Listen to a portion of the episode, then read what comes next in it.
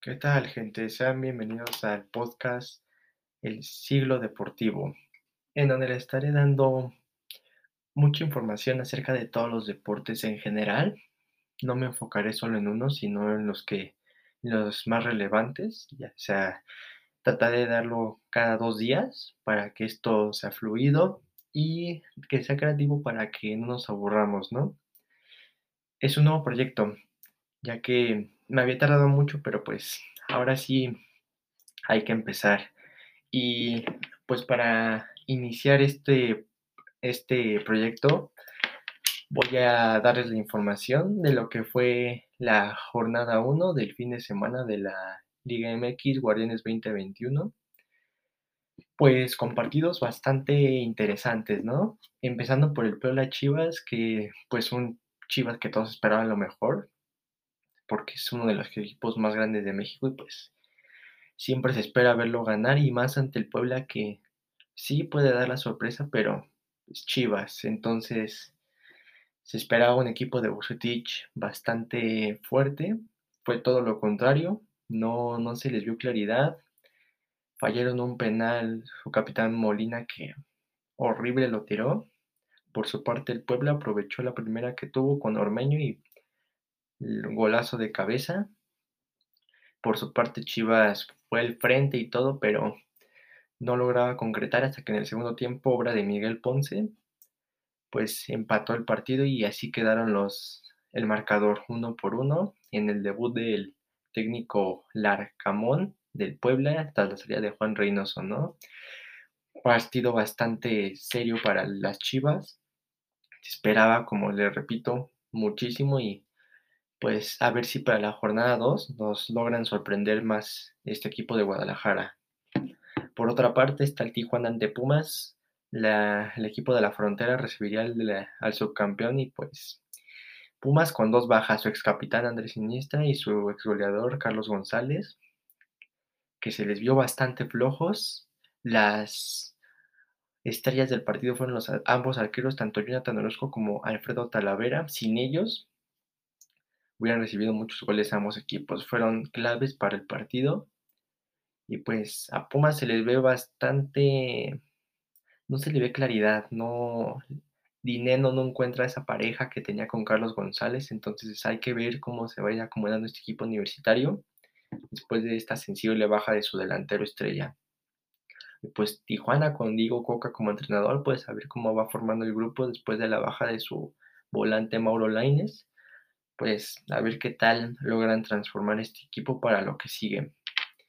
Y en un partido que no prometía mucho, Mazatlán logró dar la sorpresa y empezó con el pie derecho en su estadio del Kraken, derrotando por 3 a 2 al club Rayos de Necaxa, en un partido bastante interesante que tras polémicas arbitrales y demás, terminó bastante, bastante bien. Recordemos que es el único, para, único estadio que recibió gente esta primera jornada, el 40 puntos de aforo. No estamos en situación de esto, pero pues así lo decidió el Estado y pues así, así se llevó a cabo el partido. Comenzó ganando el Mazatlán con gol de Aristeguieti Vargas, se empató por parte de Delgado al 42 y el primer tiempo se iba arriba el equipo Mazatlán de 2 a 1 a favor. Todos creían que pues Necaxa iría más al frente y así fue. Al 64 lo logró empatar. Y pues cuando pensaban que Mazatlán ya estaba más muerto y Necaxa iría por la victoria, un penal bastante dudoso a favor de Mazatlán se marca y Da Silva lo convierte en gol para así dar el triunfo 3-2 a su equipo. Y pues digamos que ahora todos quieren fuera al árbitro que pitó este compromiso debido a una serie de acontecimientos que diríamos todos que, pues, ¿por qué se marcan así? Pero con tantas herramientas como el VAR y demás, pues tanto ayudan como perjudican al fútbol, ¿no? Y yo creo que más que nada los árbitros están abusando de esta herramienta, pero pues, ¿qué, se, qué, qué, qué decimos nosotros como aficionados y como amantes de todos los deportes? Y ya para empezar el día sábado, los rojinegros de Atlas recibirían a unos rayados de Monterrey con el debut y el regreso de Vasco Aguirre tras tantos años en el fútbol europeo y la baja de Antonio Mohamed. Monterrey que, como siempre, se espera que esté en los primeros tres lugares, de ahí no baje porque tiene un cuadro súper estelar. Y pues no tardaron mucho, a los 40 segundos del partido ya le habían metido el primer obra de Funes Mori, los madrugaron a la defensa de Atlas y pues a remar contra corriente.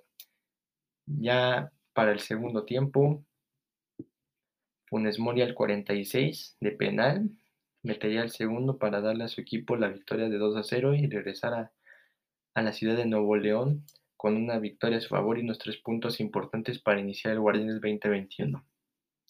Nos trasladaremos hasta el Volcán, en donde Tigres recibiría al actual campeón del fútbol mexicano, el Club León, que todos esperábamos que el León saliera en su primer partido a dar una buena impresión después de lo que dio en el anterior, líder general y pues con todas sus estrellas. Tigres, por su parte, con el estreno goleador de Carlos González en su debut, al lado de Gignac, tratando de ser una pareja que promete mucho.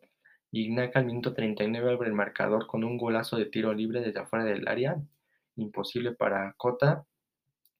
Y León con un equipo suplente en el segundo tiempo, Nacho Ambriz trató de meter a las joyas de León que le dieron el título, pero pues no se les vio claro lo que quiso hacer el estratega y al minuto 66, hora de Carlos González para hacer su debut goleador con la escuadra de Tigres, pues le daría el 2-0 a, favor a los de Nuevo León y así darle la sorpresa al actual campeón y empezar con el pie derecho el cuadro del Tuca Ferretti.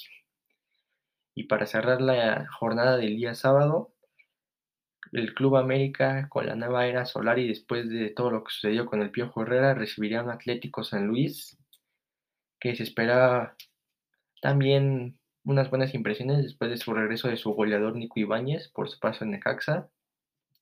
Y pues el América con las altas de Mauro Laines, Pedro Aquino y Alan Medina, que venían a reforzar ese medio campo hacia arriba que bastante les hace falta, aunque en defensa se ven muy, muy mal aún. Y pues el Atlético de San Luis en el primer tiempo atacando y Ochoa como siempre salvando el arco americanista.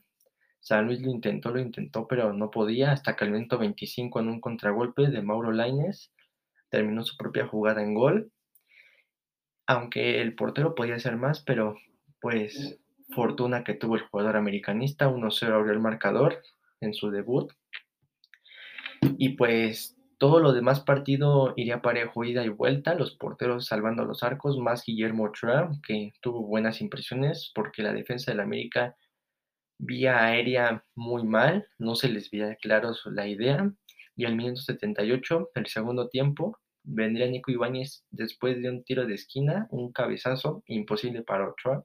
Ya había avisado el delantero de San Luis y pues una pésima marca del, del cuadro de Cuapa daría el empate al club de San Luis y cuando todos pensaríamos que terminaría en empate este partido, al minuto 88, obra de Sebastián Córdoba tras un gran pase de Pedro Aquino dentro del área, terminaría en una gran, pero gran definición, picándola sobre el portero de San Luis y dándole la victoria al cuadro americanista por 2 a 1, aunque reitero, no se le ve todavía clara la idea del cuadro de Cuapa, le falta mucho para llegar al nivel que se le espera y por parte de San Luis, pues que lo intentó, pero como bien lo dijo su entrenador, no se les vio clara esa idea y no dieron un buen partido.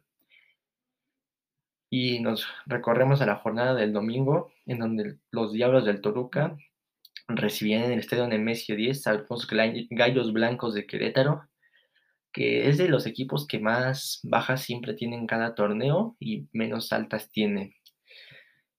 Y pues Toluca, de su regreso de Hernán Cristante como director técnico, que ya es un ídolo para la afición del Estado de México, pues empezaría el partido bastante interesante con un gol de parte de Querétaro por parte de Sepúlveda y todos creíamos, todos estábamos viendo que Querétaro iba por más, pero en una serie de desconcentraciones defensivas, Toluca aprovechó y en menos de dos minutos, al minuto 30 y 31, le dio la vuelta al marcador, el Toluca al Querétaro, y pues se iba con todo el frente.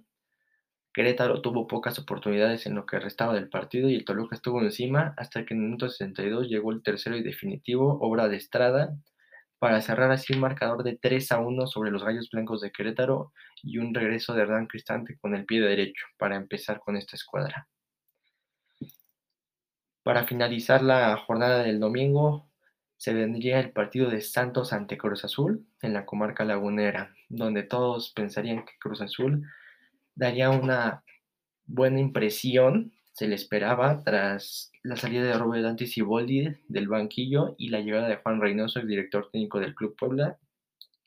Recordemos que el técnico Reynoso tuvo muy poco tiempo, ya que tuvo al menos ocho días para estrenar con el equipo, entonces pues a la brevedad posible para entrenar y, estar en forma con el equipo azul, que enfrentó un equipo local de Santos que estuvo bastante parejo, tuvo muchas llegadas, el portero de Santos fue figura, detuvo muchas, Cabecita Rodríguez tuvo dos clarísimas, pero no la supo definir.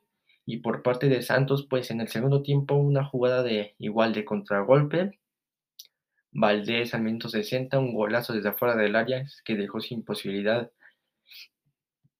a su portero de Cruz Azul, Jesús Corona. Pues así terminaría el partido con victoria de Santos, empezando con el pie izquierdo del Cruz Azul. Y pues digamos que no es algo bueno, ya que después de todo, todo lo que le ha pasado a Cruz Azul y empezar así el torneo, pues no es muy buena racha para ellos. Pero en fin, así es este deporte. Y así terminaría la jornada del domingo. Y ya para cerrar, se vendría el día lunes, Pachuca recibiendo al Fútbol Club Juárez en el Estadio Hidalgo, en donde Pachuca tuvo la baja de Víctor Dávila, se fue al Club León y Juárez, que empezar el torneo ahora sí con Marco Fabián, como su fichaje bomba del torneo pasado, que ahorita pues no tuvo un buen debut, al minuto 19 se fue expulsado tras una revisión en el bar y una falta, pues, que nadie se entiende por qué llega así más a, en el minuto 20, ¿no? Pero deja su equipo con 10 jugadores y aún así Juárez no se echó para abajo, fue para arriba y al minuto 40 antes de acabar el primer tiempo, obra de Velázquez, llega el primer tanto para el equipo de Juárez y pues Pachuca remar contra corriente y pues ahora sí que Pachuca dijo hay que estar parejos y al inicio del segundo tiempo, de 55, su defensa Murillo se va expulsado y pues 10 contra 10, 1-0 abajo en el marcador del equipo local. Juárez lo intentaba liquidar pero no podía y hasta el minuto 90 has agregado, Mauro Quiroga ya en la última jugada del partido logra empatar el partido para darle el punto a su equipo y así quedaría Pachuca 1, Bravos de Juárez 1, en un partido de buenas emociones por las expulsiones, pero aún así el Pachuca queda de ver un poco. Pues ya como resumen, Toluca queda de líder por diferencia de goles, en segundo Monterrey, Tigres, Mazatlán, América, Santos, Chivas y Juárez en octavo. Ya los demás para abajo, pues no solo tienen Puebla, Pumas Tijuana en punto, todos los demás con cero unidades. Pues apenas va arrancando el torneo, va la primera jornada. Se espera mucho de todos los equipos y pues a ver qué nos qué se ve, ¿no? Y pues espero que les haya gustado este primer capítulo de este nuevo podcast deportivo, recordándoles que haré acerca de todos los deportes, no solo de fútbol. Y pues nada, espero se suscriban, le den like y compartan. Hasta luego.